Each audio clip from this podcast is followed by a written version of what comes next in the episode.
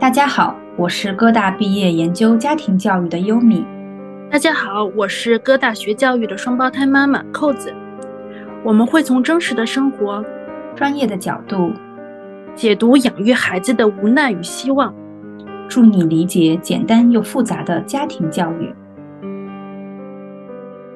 好，然后我们其实接下来就更多想要探讨一下关于，嗯。就是原生家庭的部分吧。其实我们在看这个里面，更多是母亲会带着女儿离开。对，就大家当时看到这个，会不会想，就是好像女性总是是处于弱势的一方。然后，嗯，后面他有有几个故事会讲到，哎，对于父亲，或者是对于可能留下的还有重男轻女的家庭，就把儿子留下的，就大家会想说，哎，那对于。就是留在家庭当中的这些父这些爸爸和儿子，对他们影响会大吗？大家会想一下，就是会有什么样子的影响？我觉得肯定是有影响，就是这个影响就是，就总的来说就是父母会如何影响孩子吧。那就是在一个母亲如果因为家暴的原因离开了一个家庭，离开了这个。父亲的话，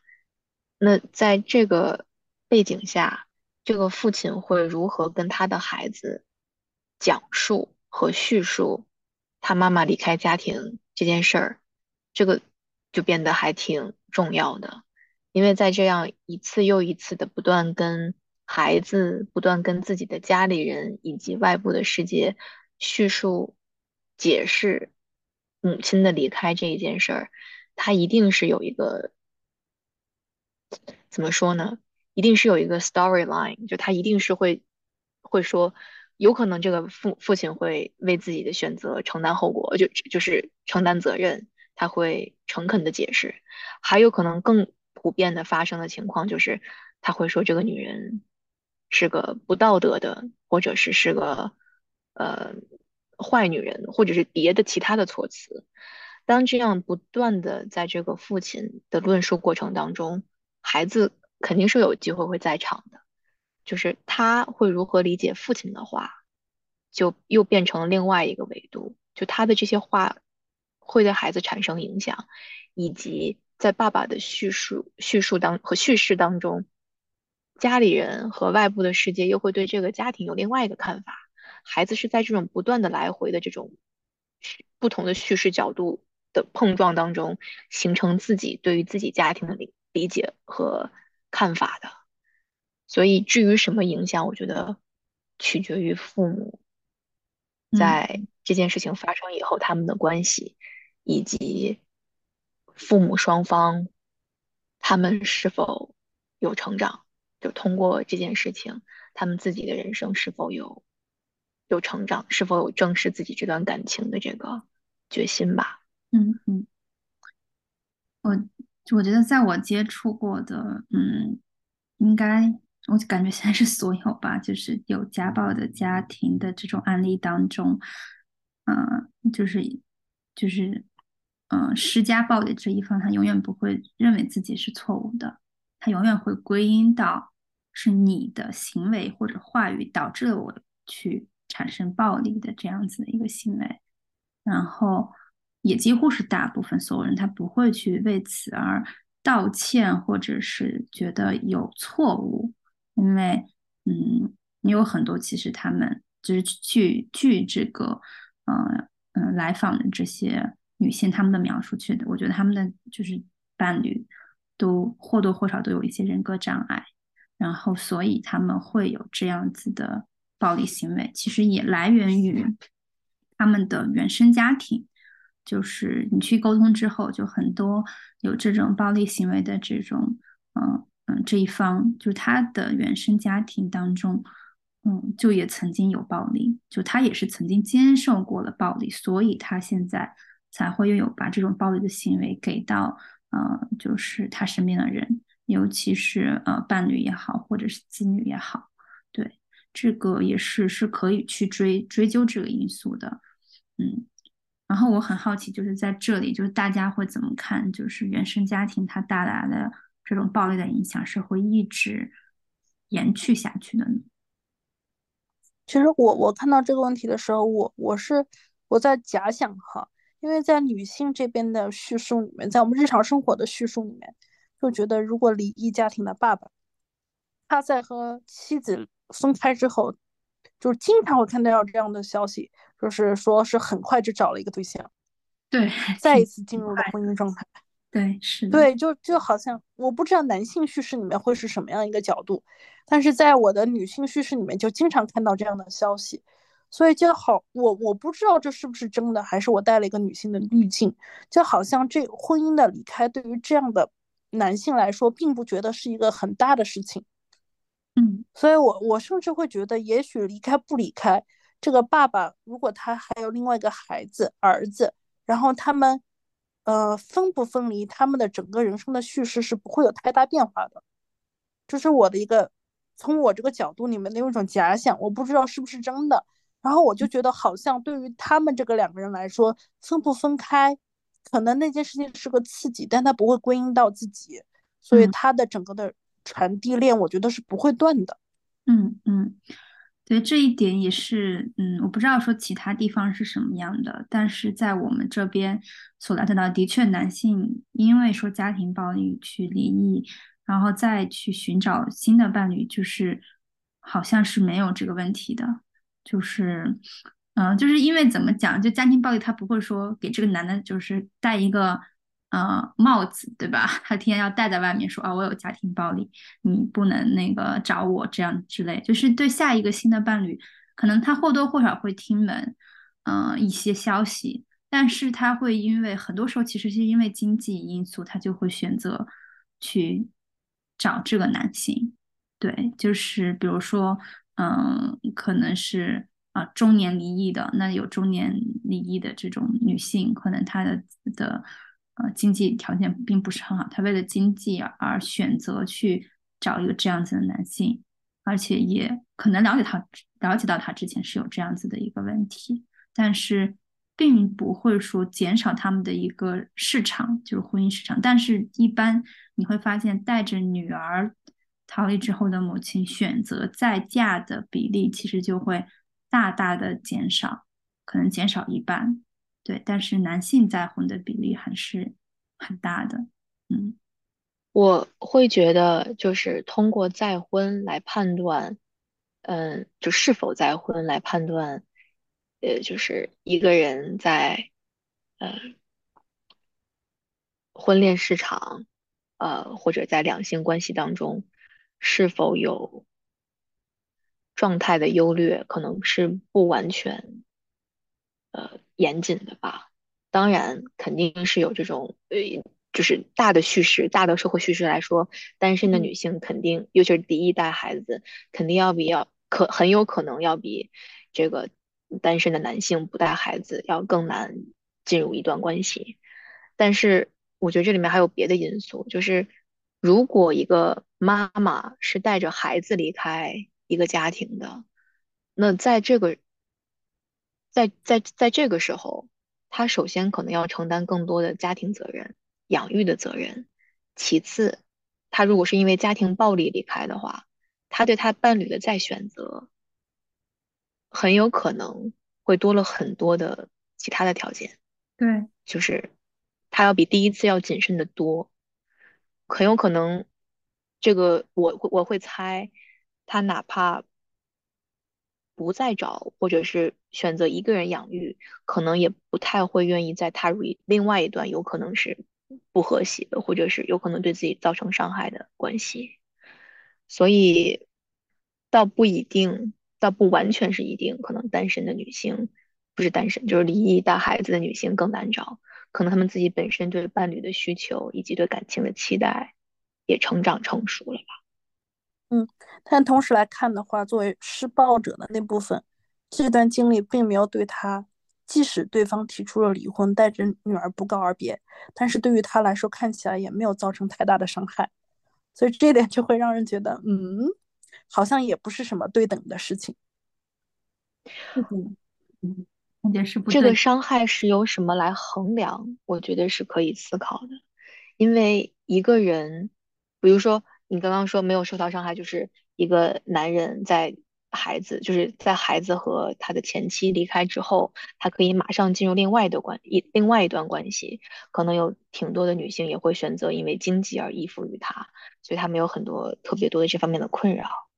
但是哈，就是我觉得一个人是否有能力去经营一段亲密关系，这个不是没有可能是通过单向的付出就完成的。就是就是再仔细说一点，就是如果一个男人本身他不会经营经营亲密的关系，他没有能力去维护维养一段亲密关系的话，通过经济，无论是其他什么原因留在他身边的女人。无论是通过什么原因，这个女人哪怕再爱他，他也是没有办法。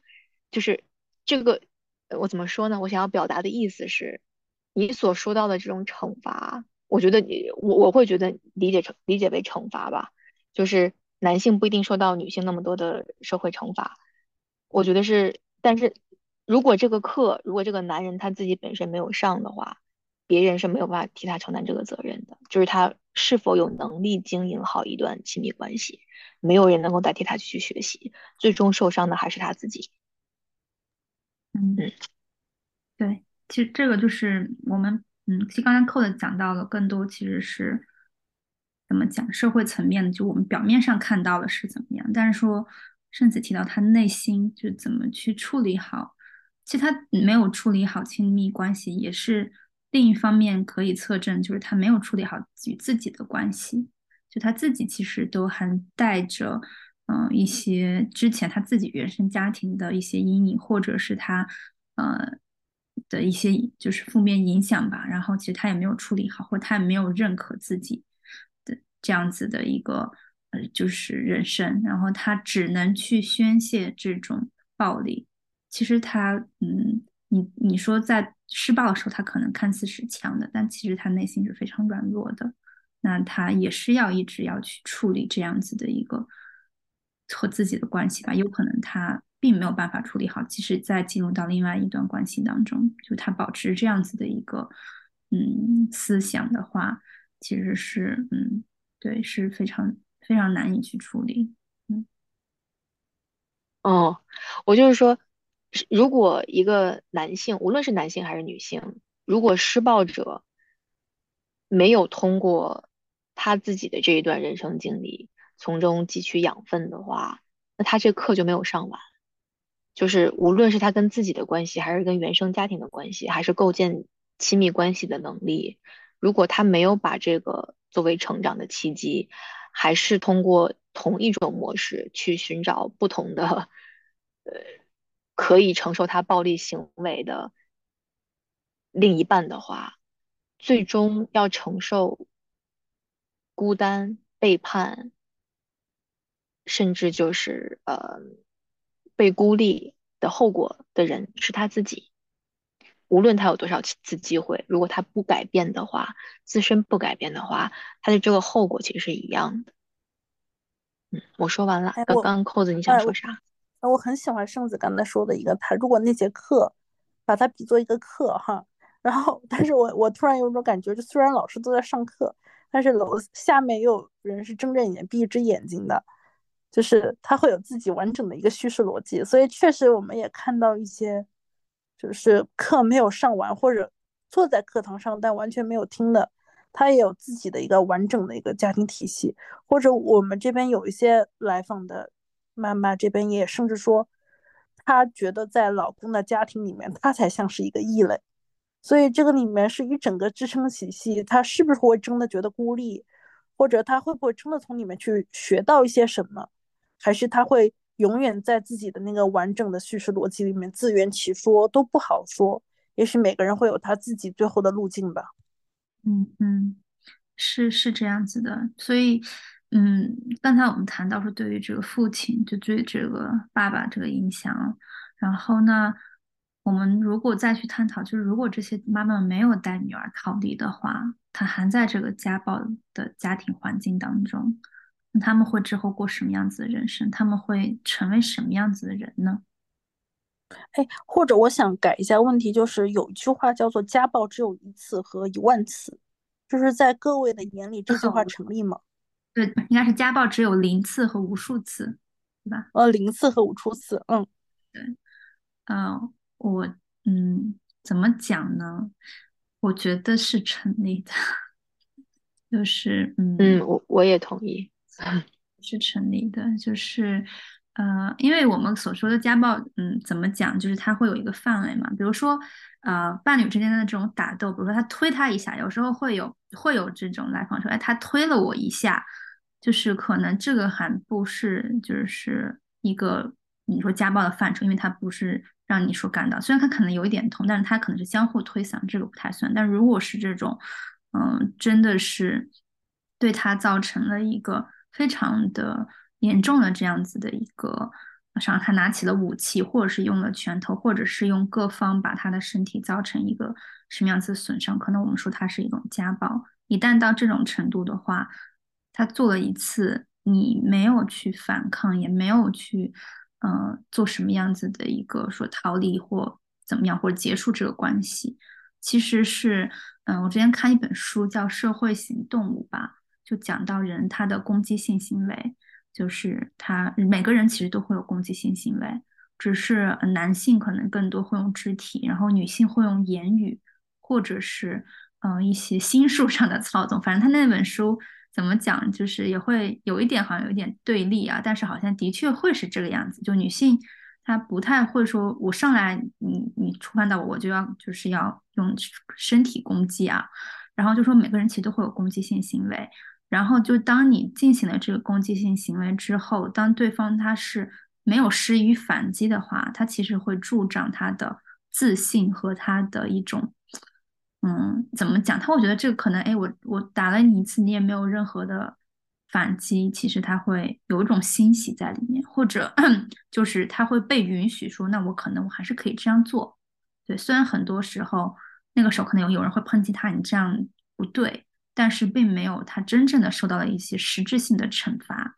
那其实会助长他这样子的一个火焰吧。所以他之后再去再去实行的话。他会更加严重，而且会，嗯，更加的自信去这么做。嗯，我同意。就是当暴力没有遇到反抗的时候，他就可能变成长期的习惯性的一种施压。所以这句话我还是挺同意的。嗯，那如果反抗的话，就真的不会再有吗？反抗的话，其实是他要一个什么性的实质性的惩罚，就是你如果是言语的反抗，就是你要看这个反抗程度，其实不是反抗，而是惩罚，就是这个人他获得的惩罚是什么样子，他会决定他是否会再再去进行。比如说你打这个，比如法律上，比如说你打这个女性一次，比如说打巴掌也好，或者是怎么样也好，那他要去蹲监狱一年的话。嗯，你想一想这个的惩罚，其实对于这个男性来讲，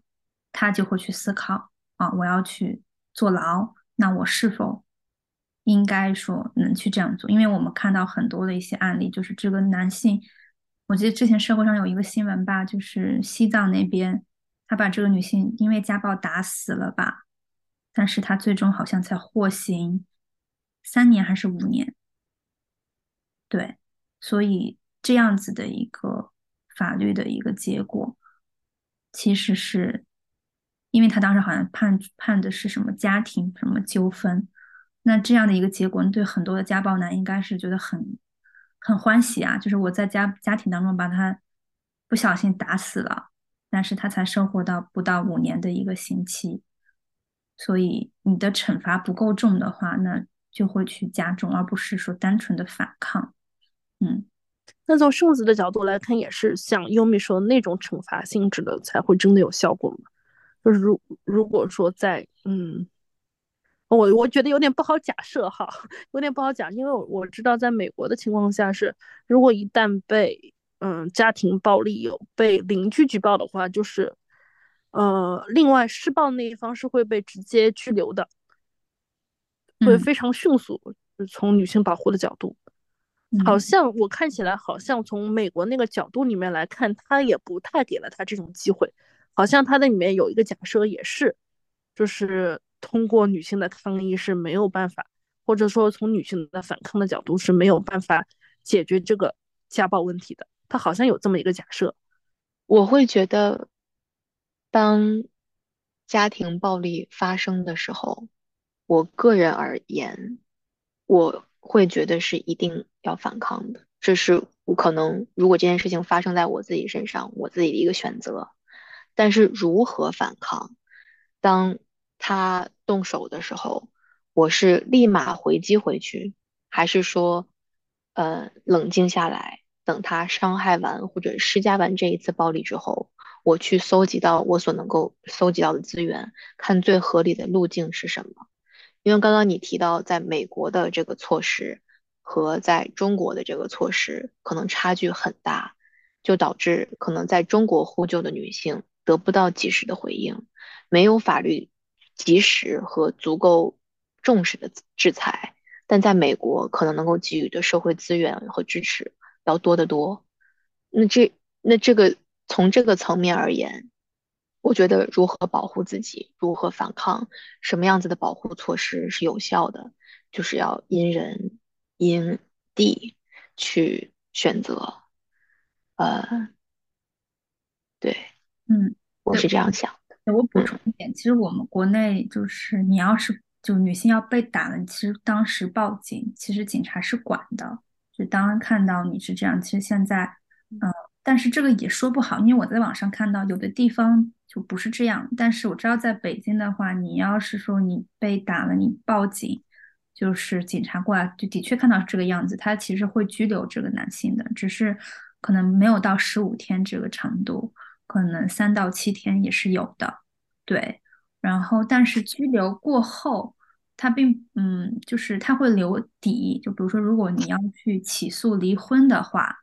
对，起诉离婚的话，它算是一个证据，就是说这个男性曾殴打过这个女性，就是这个是是这样子的。但是我之前也有看一些调查，就是可能有些地方，可能比较偏远的地方，就是警察不一定他会。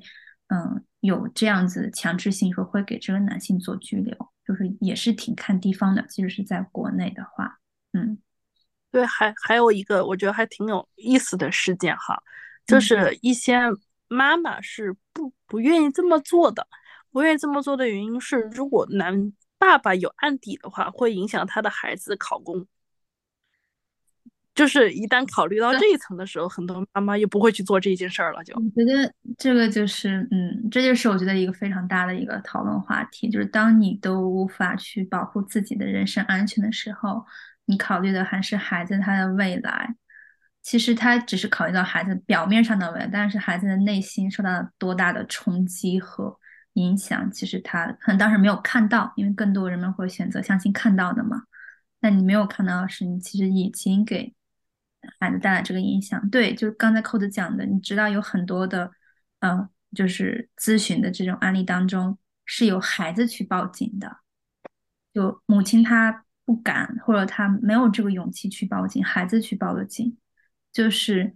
你可以感受到这种哦新生代的这种，我觉得是教育是有用的，就是对于他们的影响，就是当遇到这个事情，我需要去呃诉诸于这个法律。或者诉诸于这个公安去帮助我去执行，就是保护我的权益，所以就是很有好几个是孩子去做这样子的事情，就是母亲是不太去干。其实我觉得还是一个嗯意识上的问题吧，就是你怎么样去保护自己是首要的，而不是为了之后的一个怎么样子的一个事情。嗯，当然这个的确是是有这样子的情况发生。对。但是，但是我觉得又换到一个叙事哈，就是妈妈如果自己被打了，她可能不报警；但是如果说她的孩子被打了，然后呢，她又考虑到考公这件事情，选择可能又不一样。所以孩子在妈妈这边真的是一个超级软肋，就是成也是他，败也是他。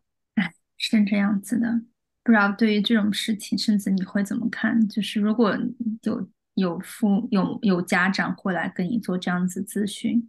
就讲到孩子的这个问题，你会怎么样跟他去沟通呢？我我还是会跟他一起探索，我会跟他一起探索，就是嗯，如果他选择不为自己发声，在经受了家庭暴力以后，他如果选择继续为了孩子，无论是他以后的事业发展，还是这个孩子的家庭的和谐，他选择留下来，那对于他和他的这个孩子会产生什么样子的影响？呃，如果他离开的话，如果他选择去呃走法律程序，又会对他产生什么样子的影响？这个决定还是要他自己来做。嗯，如果这个有可能产生的影响再聊多一点的话，那就是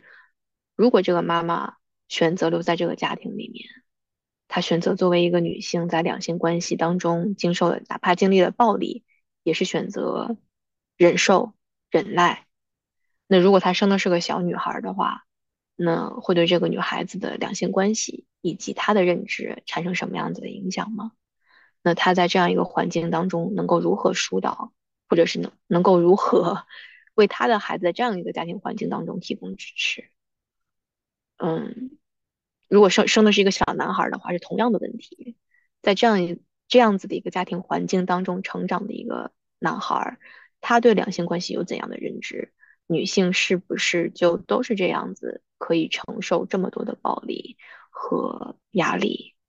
呃，这个问题。我没有办法，可能这个母亲她自己本身都没有办法替孩子回答，这是需要一次又一次的讨论，一次又一次的梳理，她才有可能为自己做出一个选择。嗯嗯嗯，刚才听到一点，就是就是真的很重要，就在这个家庭，如果说，嗯，母亲她没有选择逃离，或者没有选择报警，就在这个家庭成长中的女孩。会是怎么样的？就是说，那我之后如果进入家庭，也要像我母亲一样一直承受这种暴力吗？因为这好像是一个正常的。因为可能到目前我的母亲都没有离开父亲，可能 OK。如果我遇到一个家暴的家庭，我也应该承受。对于儿子也是，那我的父亲可能就打我母亲，但我的母亲没有选择离开，然后也没有任何的反抗，就是还这样过下去，那。是否我之后也可以这样对待我的伴侣呢？我觉得这个是一个很好的问题。就是同样，就当这个母亲她决定逃离，就像这篇文章里面讲到，我觉得后来看到非常幸运的看到这些女儿们都很好的成长，然后她反过来才意识到了母亲当时的用就是良苦用心吧。那对于她自己的婚恋或者婚姻的选择，我相信又是一个不一样的一个看法和想法。对，就是他的人生经历决定了他之后的一个人生走向。嗯，非常感谢，就是甚至刚才给我们这么多的一个启发。那最后我们可能想探讨的就是怎么样去，嗯，远离这样子的家暴的家庭或者婚姻关系。就是因为很多时候，就是可能在健康的原生家庭当中成长起来的女孩儿。嗯，或者是可能也有一些问题的原生家庭的女孩啊，就是她，嗯，就是也有可能会掉入这种比较糟糕的这种婚姻关系。有方式可以避免吗？就怎么样去进行挑选呢？就很想和大家，或者就是说，嗯，或者有有有，你就邀请圣子，如果你是一个妈妈的话，就是如果你家里有个女孩，她即将进入一个嗯这种关系里面，然后你会有办法帮她一眼识别这种。嗯，需要逃离的婚姻关系吗？你会给他什么样的建议？石渣，实渣神器是吗？嗯，对对对，石渣神器。嗯，我我觉得，如果我作为一个母亲的话，我会，我会尽我一切的力量去帮助我的孩子，我的我的女孩去，嗯。拥有自己尽可能丰富和美好的人生，我会鼓励他，去支持他，去尊重自己的感受，嗯，去表达自己的声音，去有自己的事业，有自己的爱好，有自己要好的朋友，有自己亲密的家人。当他自己的人生是快乐的，是丰富的。是有力量的，那我相信他一定是有能力去离开一段错误的关系，在意识到，因为人是有可能变化的，就是我们在进入一段关系之前认识的这个人，可能在我们进入到一段关系三五六七八九年十十年之后是不一样。所以我觉得刚刚提到的底气，就是我会我会尽我的力量去帮助我的孩子有离开任何一段错误关系的底气。当一个人懂得尊重他自己自身的感受的时候，我相信他是有能力辨别的。如果其次我能够再加一点的话，我就是我会不断的，或者不是不断，我会让他。清楚的知道他是被我和被身边的人爱着的一个人。好，嗯，我其实，在这一点之前，我有看，嗯，也是，嗯，我忘记看哪一本他的书里面讲到的，就是关于女孩去寻找这个伴侣，嗯，不知道，呃，不说说寻找那个好的伴侣，先说怎么避免掉，嗯，尤其像家暴的男性这样子的伴侣的。一些教就是小技巧吧，分享给大家，大家可以觉得说的对不对啊？第一个就是说，呃，呃，往往很多时候就是，嗯，经济环境条件较好的女孩，就生长出来的女孩，容易被，嗯，这个，嗯，呃，就是说有家暴或者是一些，呃，呃，我们所谓的社会上讲什么凤凰男去，去，嗯，就是勾引和诱惑，最后在一块儿，是因为他。可能从小养育的就是这个女性，她女孩就是太好了，可能经济环境条件会让她，而且他父亲给他的爱也很多，母亲给他的爱也很多，会让他误以为整个世界就是这个样子的，就是没有什么坏人，就是所有的人都是好人。那他会更多拥有很多的爱心和同情心。当拥有一个可能其实对他有不谋好意的男性接近他，更多是为了他的。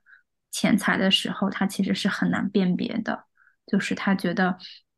我的父亲就是对我很好，就我周边所有的男性对我也都很好，那我会误认为所有的男性都是这样子的，所以也这种也非常容易掉入这样子的陷阱。这是里面的一个说法。还有一个是，嗯，就是家境条件比较好啊，这个女孩也稍微呃比较成熟，但是她是属于很高冷，就是很高傲的。就她其实是看不上大部分的男性的，这种也很容易就是掉入到这种和人格障碍和，呃，这种类似于家暴这种男性的这种，嗯，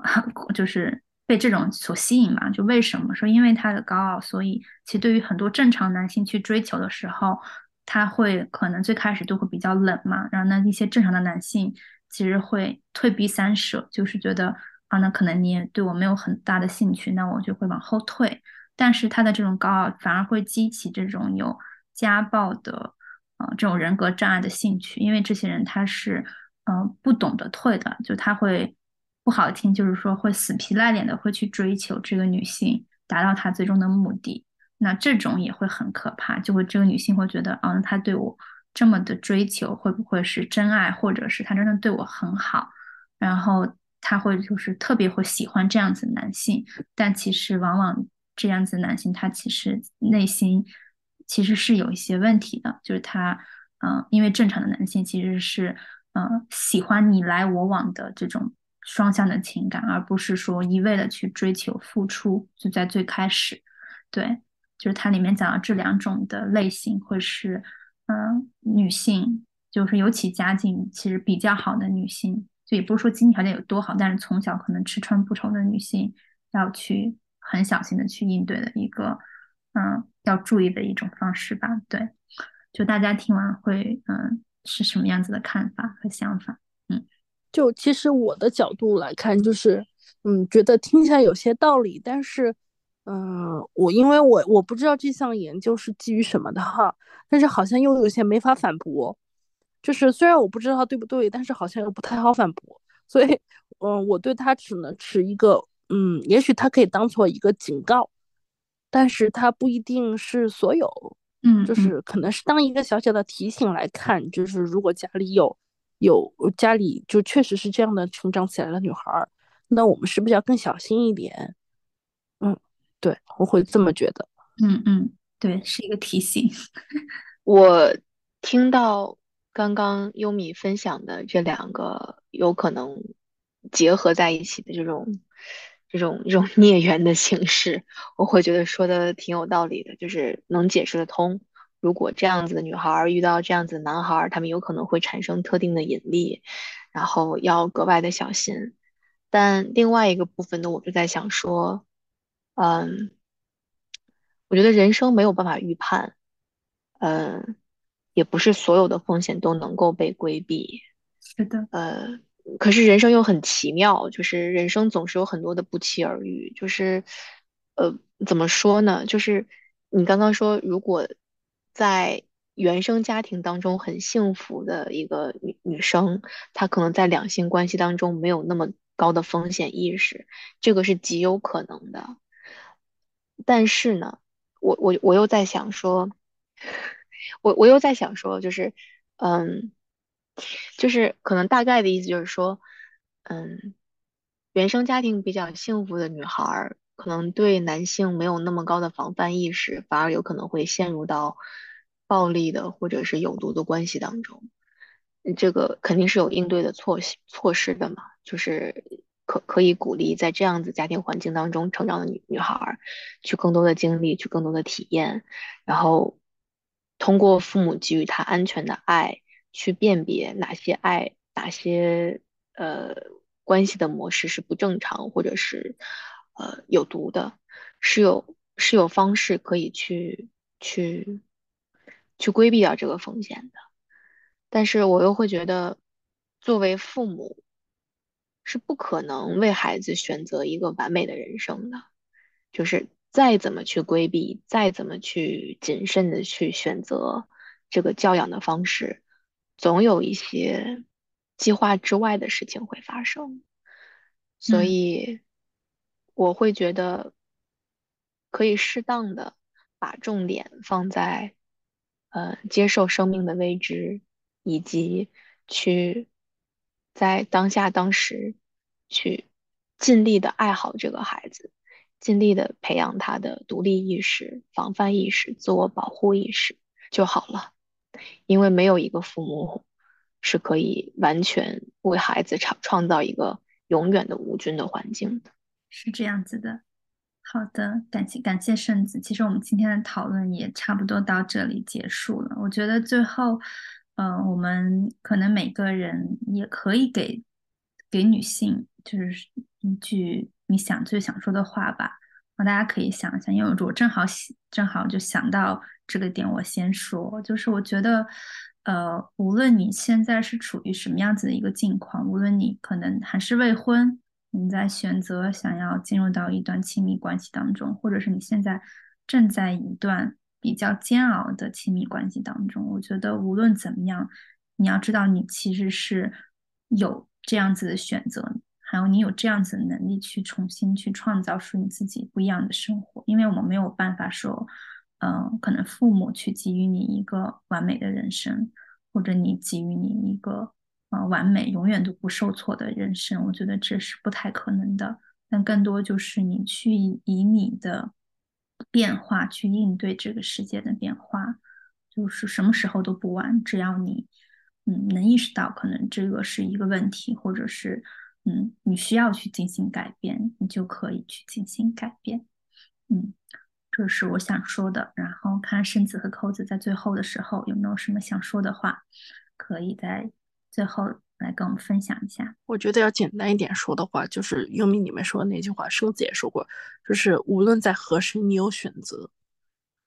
对，有选择就很重要。嗯嗯，谢谢扣子。那圣子呢？我。会想说，请深刻的意识到你是值得被爱的，你是值得被尊重的，你是值得被欣赏的。嗯对，要记得这一点。嗯，好的，谢谢谢谢圣子。好，那今天这就是我们本期的所有的内容，然后也非常感谢大家倾听到这里。嗯，记得。大家也可以看一下我们链，呃，下面有一个有一个链接是，嗯，有这篇文章的，大家可以看一下文章来再听我们的播客，可能会更加有感触。然后，如果你有任何的想法，也欢迎在我们评论下方留言。如果你喜欢我们的播客的话，也可以记得关注订阅我们。好的，谢谢大家，那我们下一期节目再见啦，拜拜。